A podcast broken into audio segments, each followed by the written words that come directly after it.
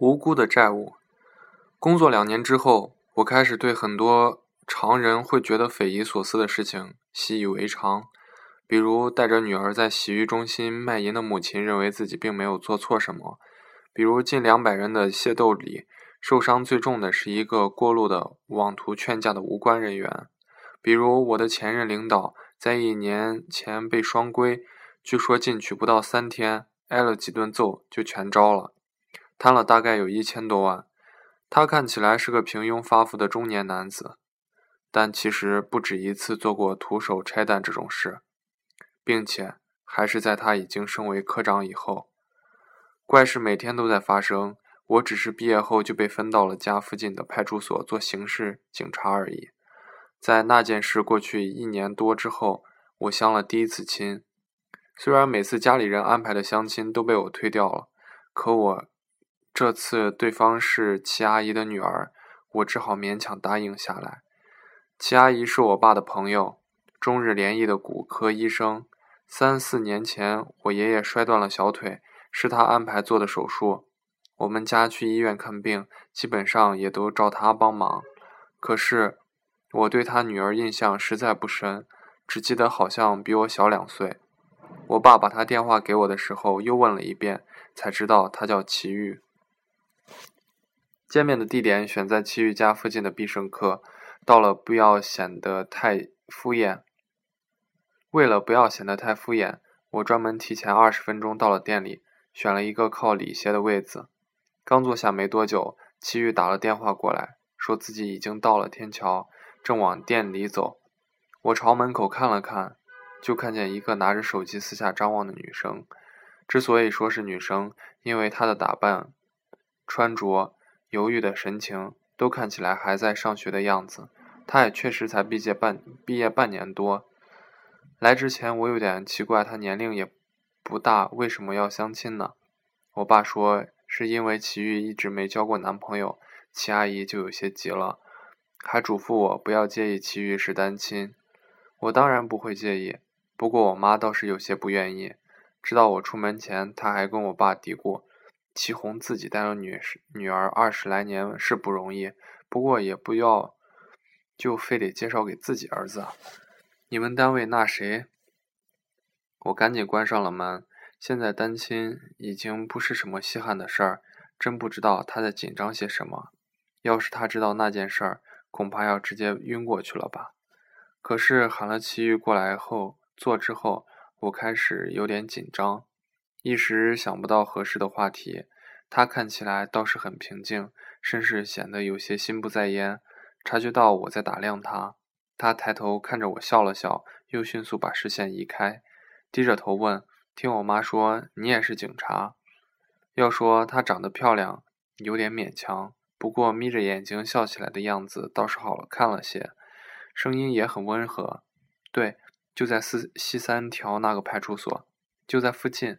我记得刘叔叔以前好像也是在这儿。他想了想，问：“对，我爸后来调市局去了，就是说你也正好管我们这一片儿。”他突然抬起了头。理论上讲是的，刑警其实也不见得就管辖区内的案子，有的时候户籍在这个片以内的人在外地犯了案，我们就需要去把犯人带回来。不过没有必要解释的太详细。这个区有没有什么奇怪的案子？破案的像电视剧里演的那样？齐豫用嘴咬着吸管，把视线投了过来。奇怪的案子，破案应该没有你想的那么夸张，不过确实要做不少分析。那你分析一下，我为什么会来分会来相亲？他把头低了下去，轻轻地咬着吸管。我也不太想来，你也不太想来吧？我想起了他刚坐下时把视线避开的神情，齐豫把吸管拿开，想了一会儿才抬起头来看我。看来你是不想来，我倒不是。我吓了一跳，赶紧坐直了身子对他说：“抱歉，我听说我爸跟阿姨说你没交过男朋友，你年龄又小，我就想你应该是不想吧，家长安排才来的。这几年确实是不想。”跟年龄无关啊，不过二十三岁了还没交过男朋友是很奇怪，以前同学总问我到底什么时候才找男朋友，我就说如果不遇到理想型，我就干脆单身。估计他们都以为我有公主病吧。其余又眯起眼睛笑了笑。我一时间不知道该怎么接口，只好一脸尴尬地看着齐豫。他叹了口气，接着说：“不想找男朋友是因为我喜欢的人被判了死刑，不过缓期执行两年之后转成无期了，什么时候能放出来还不知道。大概是怪事儿见得多了，我反倒没觉得有多不可思议，只是有些意外齐豫会跟我谈起来。他像是猜到我的想法，盯着我说。”其实我也没跟别人说过，但是我想都讲给你。五年前我出了一场车祸，一个司机把油门当成了刹车，撞上了三个人之后，又一连撞坏了四台车。日子我还记得很清楚，是零九年的七月六日。第二天，全长春的报纸和电视广播的头条都是这件事儿。你现在去搜还能搜到。当时我刚升上高三，运气还不错，除了撞破了一节。尾椎骨之外就是皮外伤，你也知道，我妈是骨科大夫，就把我留下住院了。那时只是只剩下了一个床位，我就在这种情况下认识了木华和穆小林。小林是我的隔床床，隔壁小林是我隔壁床，比我还要小三岁，但是身高已经快一米八了，眼睛特别大，长得非常漂亮。可只看了她一眼，我就吓傻了。说到这儿，他停了下来。我其实对于他的事儿并不好奇，也不就也不追问。静了快两分钟，他又接着开始讲起来。我不到一岁，爸妈就离婚了。我妈是五年前五年前评上的职称，那之前确实过了一段苦日子。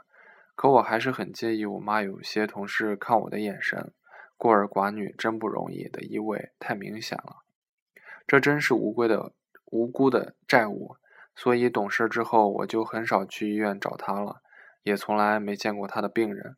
我还以为骨科的病人也就是骨折吧，但穆小玲得的是骨肉瘤，两条胳膊都截肢了，连肩膀都没了。这病挺恐怖的，从四肢开始，为了保命就得截肢，就算救回来，人也是毁了。他死那天，我发现事情有些不对，是在上午九点。先是从走廊上传来一阵惨叫，然后外面就变得特别吵。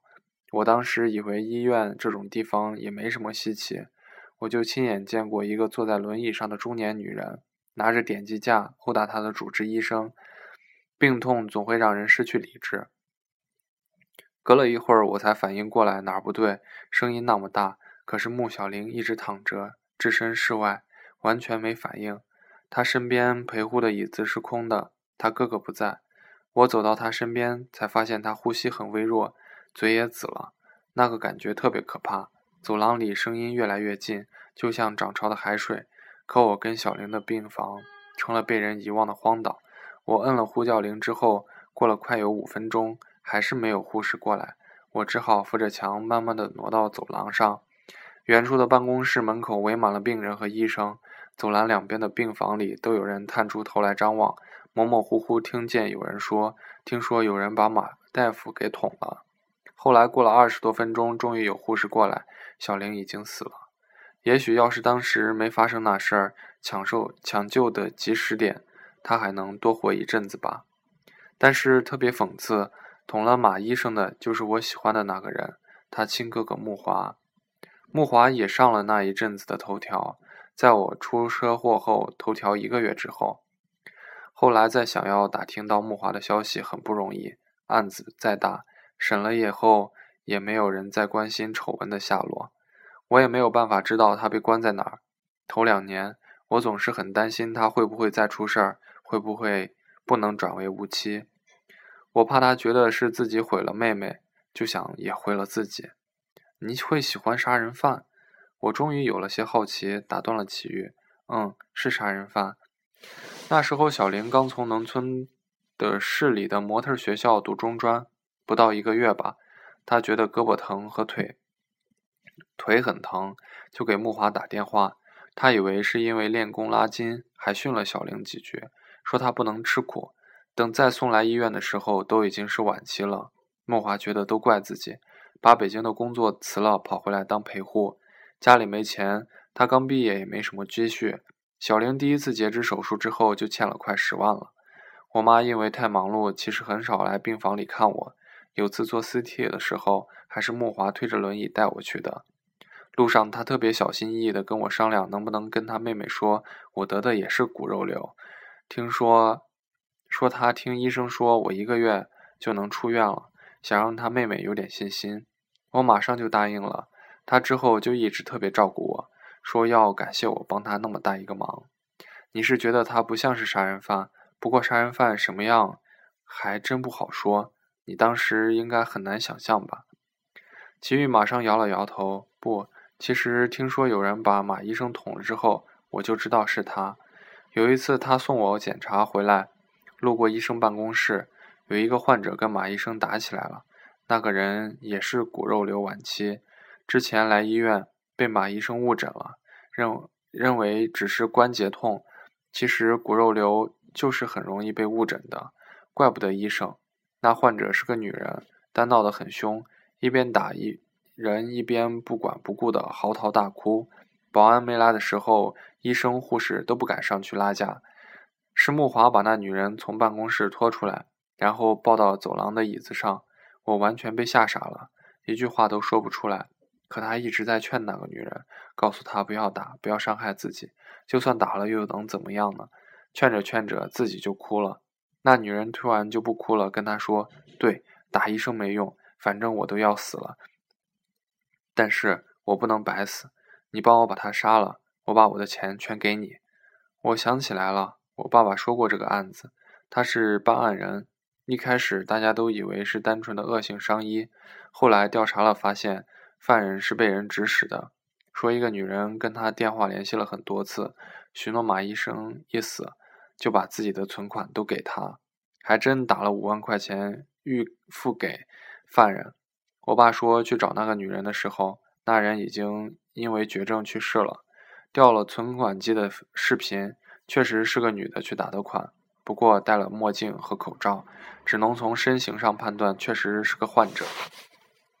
我抬头才发现齐豫哭了，抽了面巾纸给她，可她没有接纸，而是盯着我说：“刘定兰，我知道你为什么不想来，是因为我妈妈给你爸当情人的事儿吧？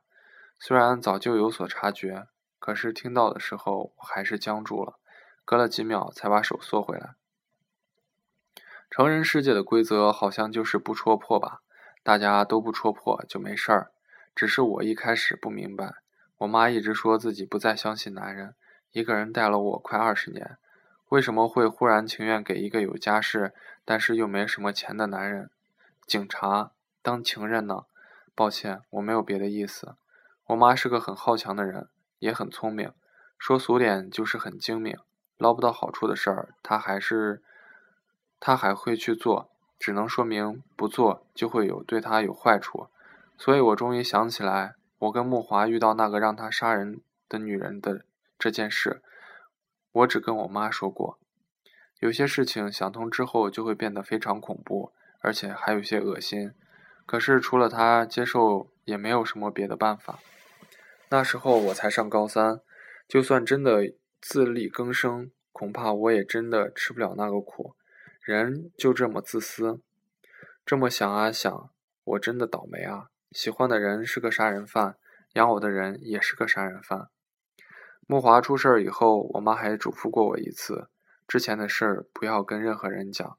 那一年，我妈在评职称，他们科只有一个名额，候选人有两个，一个是我妈。另一个就是马医生，马医生被打了以后，是我妈主动要求换去当那个女人的主治医生。可是那女人没做手术就出院了。对医生来说，判断病人还能活多久也不是难事儿。你也是警察，一听就明就能明白吧？木华就见过那个患者一次，之后就像你爸说的，都是电话联系的。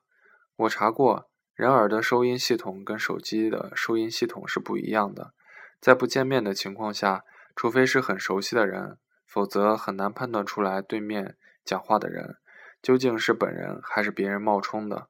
对了，我后来翻听翻过我妈的存折，发现五年前她提过一笔款。你知道吗？这五年我总想去想，总会去想我第一次遇见木华和穆小玲的情景。回想当时夏天下过雨，微凉的温度，傍晚琥珀色昏暗的光线，医院里消毒水和药剂混杂的气味，就好像把这些细节记得一清二楚，就能接近真相一样。我其实是先遇见的木华。当时我盯着走廊浅绿色的大理石发呆，然后看见一个斜对面坐着的人，运动鞋沾了些灰尘，裤脚有一块新的踩烂的缺口，瘦的瘦的浅色牛仔裤里好像若空若无物，低头端着快餐盒埋头吃饭。他就这么旁若无人的狼吞虎咽，可整个人像是被关掉了音轨一样安静。他是在医院的走廊里吃完他妹妹的剩饭。想到遇见过他，就觉得我这辈子也算是不白活了。知道要跟你相亲，我真是吓了一跳。现在我已经能养得起自己了，是不会配合我妈继续把谎圆下去的。既然你就你就在这个区上班，我告诉你，是不是可以帮你破案了？算是我替我妈跟你妈道个歉。不过，你不要觉得你更担心你爸包庇了犯人，不想说也无所谓。反正我是一定会说的，背了无辜的债这么久，我决定快要自由了。